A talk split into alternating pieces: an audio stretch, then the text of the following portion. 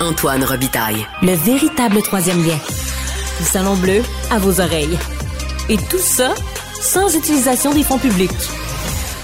Quand Pierre Poilievre a remporté la chefferie du Parti conservateur du Canada, mon prochain invité, qui était dans le camp de Jean Charest, a carrément quitté le caucus. Bonjour Alain Reyes. Bonjour député indépendant de Richmond-Arthabasca au fédéral.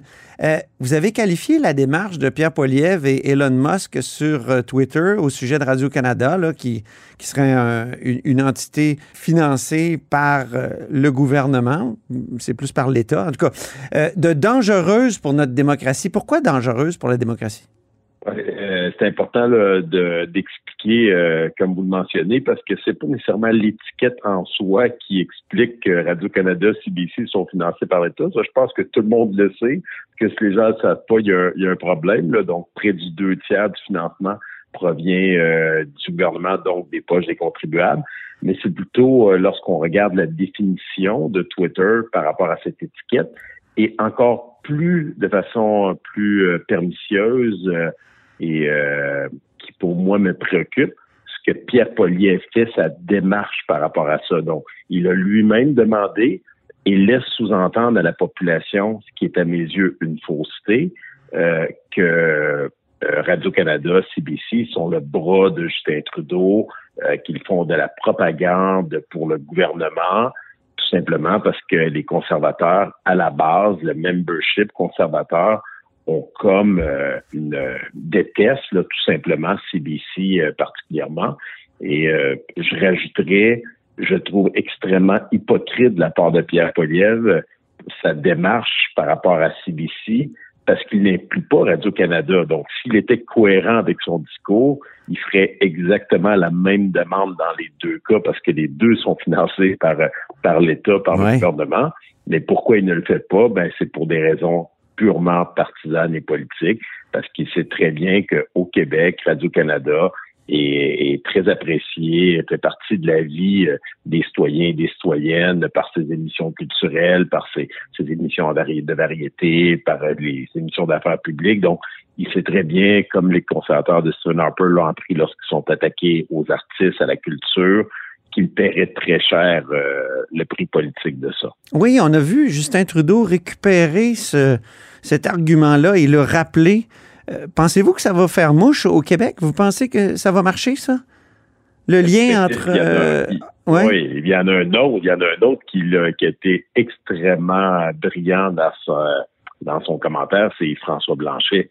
Hmm. qui, en ce moment doit être celui qui doit être le plus heureux politiquement de ce qui se passe, parce que d'un bord, il y a Justin Trudeau qui perd des plumes seul par son manque de jugement. On le voit encore ce qui sort en ce moment avec euh, ses vacances euh, de Noël qui viennent de passer, et puis tous les autres scandales, l'ingérence chinoise, la Fondation Trudeau. Puis de l'autre côté, un Pierre Poliev qui fait de la démagogie pure et simple et qui laisse croire des, des faussetés à la population pour essayer de faire des gains politiques. Mais ça fait longtemps, puis là, je me fais un peu l'avocat du diable, qu'on entend les conservateurs dire qu'il y a un problème avec Radio-Canada quand même. Puis vous, vous avez été dans le caucus très longtemps. Ça fait très peu de... Ça fait quelques, semaines que vous n'êtes plus dans le caucus. Euh, et, vous aviez-vous cette impression-là que vous étiez maltraité par Radio-Canada, par les journalistes de Radio-Canada à l'époque? Non. non Embarquez-vous dans ce discours-là? Non, non, pas du tout. Puis même, je le dis, puis je pense que la majorité des députés conservateurs du Québec ont toujours été bons joueurs avec tous les médias depuis 2015, en tout cas depuis que je suis là.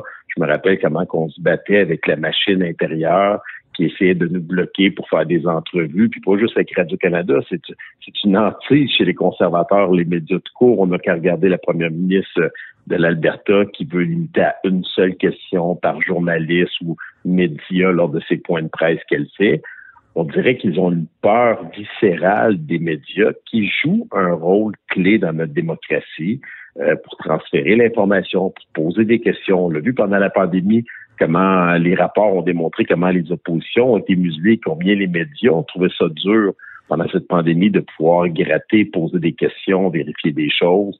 Donc, il y a quelque chose de malsain dans ça, euh, de, les voir comme des ennemis. Ça ne veut pas dire qu'il faut être des amis, parce que chacun a faire son travail, mais en même temps, tant mieux si les questions sont difficiles. Et oui, des fois, j'ai été à des entrevues à Radio-Canada euh, où j'étais pas nécessairement d'accord avec l'orientation qui était prise, mais c'était à moi à vendre mon, mon histoire, à vendre ma vision, voir, à vendre mes, nos positions. Puis quand des fois les entrevues sont plus serrées, ben ça amène à, à pousser plus en profondeur euh, l'interviewé qui est là pour bien expliquer, ne pas essayer de se faufiler entre deux, entre deux questions. Donc, ça, ben, c'était vrai pour juste Radio-Canada, c'est vrai avec tous les médias sans exception. Là.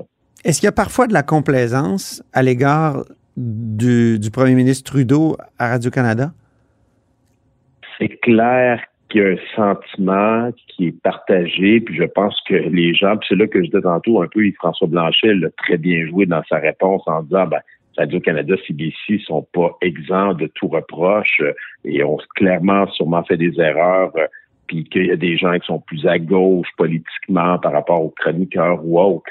Mais de là à laisser, laisser sous-entendre que ces gens-là sont contrôlés par le gouvernement, sont les porte-voix du gouvernement, là-dessus, j'embarque aucunement. je suis profondément convaincu, qu'on pourrait tous les nommer.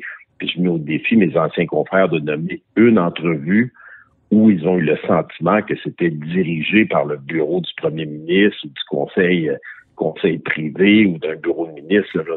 J'ai été à des entrevues, je me rappelle très bien avec Pablo Rodriguez après une entrevue, euh, dans l'ordre d'une entrevue, les deux qu'on avait avec Anne-Marie Bissot à 24-60, pour pas le nommer, c'était pas plus fun pour lui que pour moi, là. Les mm. deux, on s'est fait maganer, puis on se faisait poser des questions serrées, puis bon, c'est partie du jeu. Il y a des entrevues qui sont plus faciles que d'autres, puis des fois, ben, c'est les enjeux, des positions dans lesquelles il faut être courageux, puis défendre ses opinions, puis la personne en avant de nous n'est pas nécessairement d'accord. Puis je me rappelle même très bien des entrevues avec vous-même, où je me souviens plus du sujet, mais j'étais sorti en me disant tabarouette qu'elle était tough celle-là. Ah oui?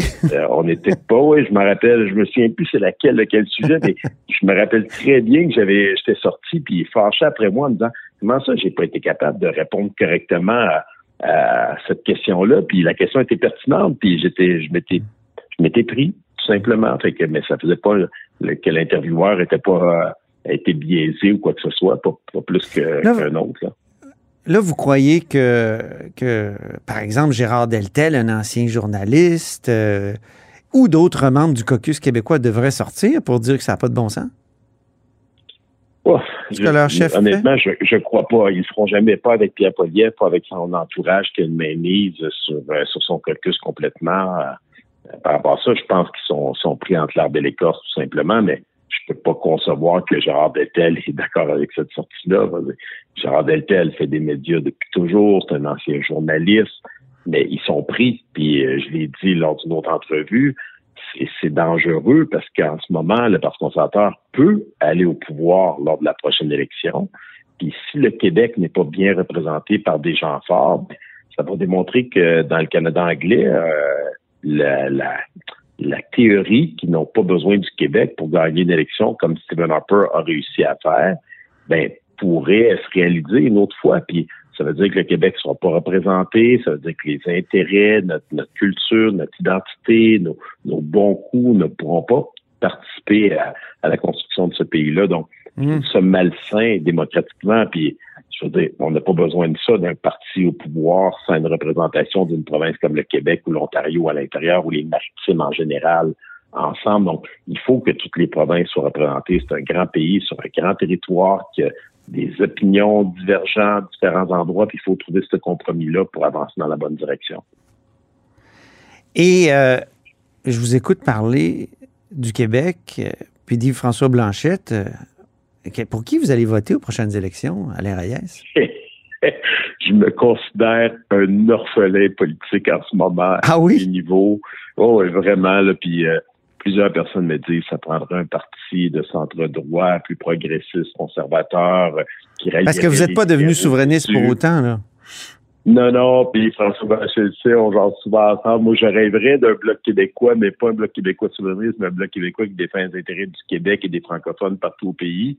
Je lance souvent cette idée-là en avec des alliés souverainistes qui sont à Ottawa. Je leur dis, la souveraineté est légitime, mais elle va se faire au Québec. Fait qu'aller défendre la souveraineté au Québec, au Parti québécois ou à Québec solidaire, à la limite, les deux partis souverainistes qui sont là. Mais à Ottawa, on devrait défendre les intérêts du Québec comme député québécois, quelques, quelques députés qu'on soit, mais on pourrait le faire en priorité pour le Québec. et j'irai plus loin, pour tous les francophones au pays, parce qu'on a un million de francophones dans une trentaine de circonscriptions un peu partout. Et euh, là, on, je lance, je lance là, on lance ça comme ça, mais ça, ça changerait complètement la donne parce que comme fédéraliste, il y aurait de l'ouverture beaucoup plus grande d'aller voter pour le Bloc québécois et non pas juste, comme certains le font, comme un parking temporaire parce qu'ils sont au-dessus des deux grands partis nationaux qui sont là. Est-ce qu'il est possible d'être fédéraliste aujourd'hui au Canada dans le sens où, euh, dans le sens de la, doctrine du, fédéralisme, l'unité dans la diversité, est-ce qu'il est encore possible quand on voit que la majorité des Canadiens anglais appuient leur, gouvernement national, comme ils disent, qui est à Ottawa, alors que les Québécois appuient d'abord leur gouvernement national qui est à Québec, puis que les règles du fédéralisme, on sait, ont été changées en 82 euh, contre l'avis du Québec. Puis, eh, mais ce qui est encore possible, on dirait que euh, le, Parti euh, libéral du Québec est pris avec ça. Être fédéraliste, ça veut dire, ben, on prend le Canada comme il est, mais on peut plus réclamer un fédéralisme renouvelé. Euh, ben, la question est pertinente. Je pense que pour les gens qui sont plus souverainistes par conviction profonde, ils ont le sentiment, mais en même temps, moi, ce que je constate sur le terrain, c'est que le mouvement souverainiste, les gens qui souhaiteraient ça, n'augmentent pas euh, en ce moment avec le temps, particulièrement chez les jeunes qui ont des opinions différentes.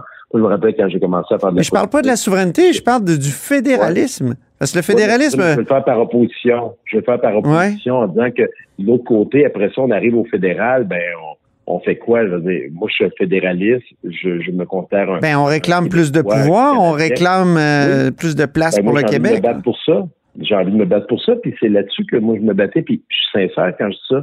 Si j'avais eu le sentiment qu'avec l'élection de Pierre Poliev, le Québec ou moi comme personne, j'aurais pu à avoir de l'influence auprès de lui, comme j'avais le sentiment de pouvoir l'avoir avec mes confrères dans le passé, dans les premières années que j'ai fait de la politique au fédéral, je serais resté parce qu'au fond, je suis un conservateur progressiste qui veut des règles fiscales, qui veut une saine gestion des finances publiques, qui veut un mmh. discours de centre-droit, mais qui veut pas tomber dans les enjeux sociaux de pro-vie, religion, anti-aide médicale à mourir, comme on voit dans l'Ouest canadien.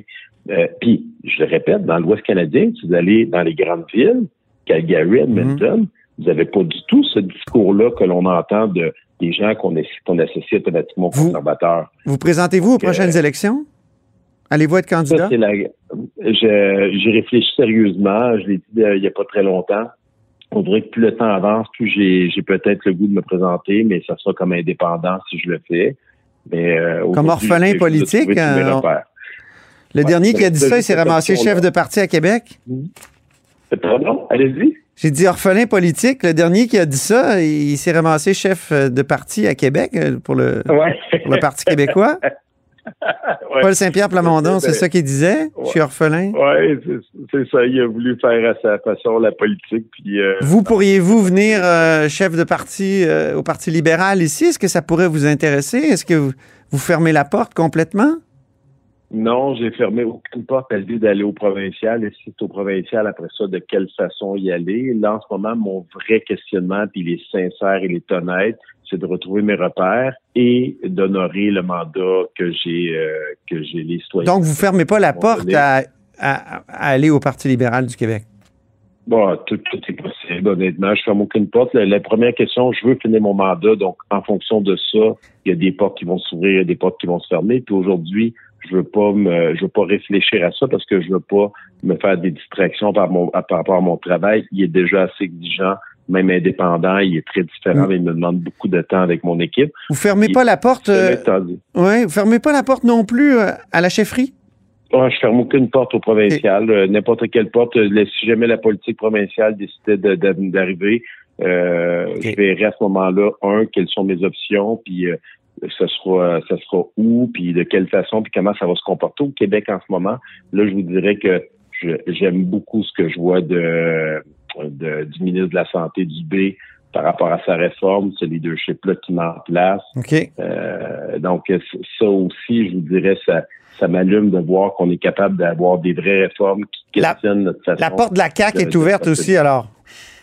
Non, je vous m'amenez sur un, terrain que, sincèrement, j'y pense même pas aujourd'hui, mais je veux pas me fermer aucune porte. Je me dis, en temps et lieu, quand je serai rendu au bout de ce projet-là, je vais m'attaquer à un autre projet Euh, puis je verrai, puis encore plus loin, je vais me poser la question, est-ce que je veux encore mettre autant d'énergie en politique? Parce que je ne veux pas faire les choses à moitié. Les gens qui me connaissent, quand je me lance dans quelque chose, je mets toute mon énergie. Puis là, aujourd'hui, j'ai besoin juste de retrouver mes points de repère, puis euh, de continuer à avoir le goût de faire de la politique, parce que c'est exigeant avec ben oui. bien avec pour la famille puis personnellement. Vous êtes et euh, j'ai encore deux ans à ouais. Ottawa, fait que j'ai du temps dans moi, c'est long deux ans politique. Vous êtes toujours beaucoup entraîné à être indépendant. Est-ce que ça vous permet de, de recommencer à, à, vous préparer à un, un prochain euh, triathlon? oui, ben, pas un triathlon, mais le demi-marathon d'Ottawa dans à peu près un mois, OK.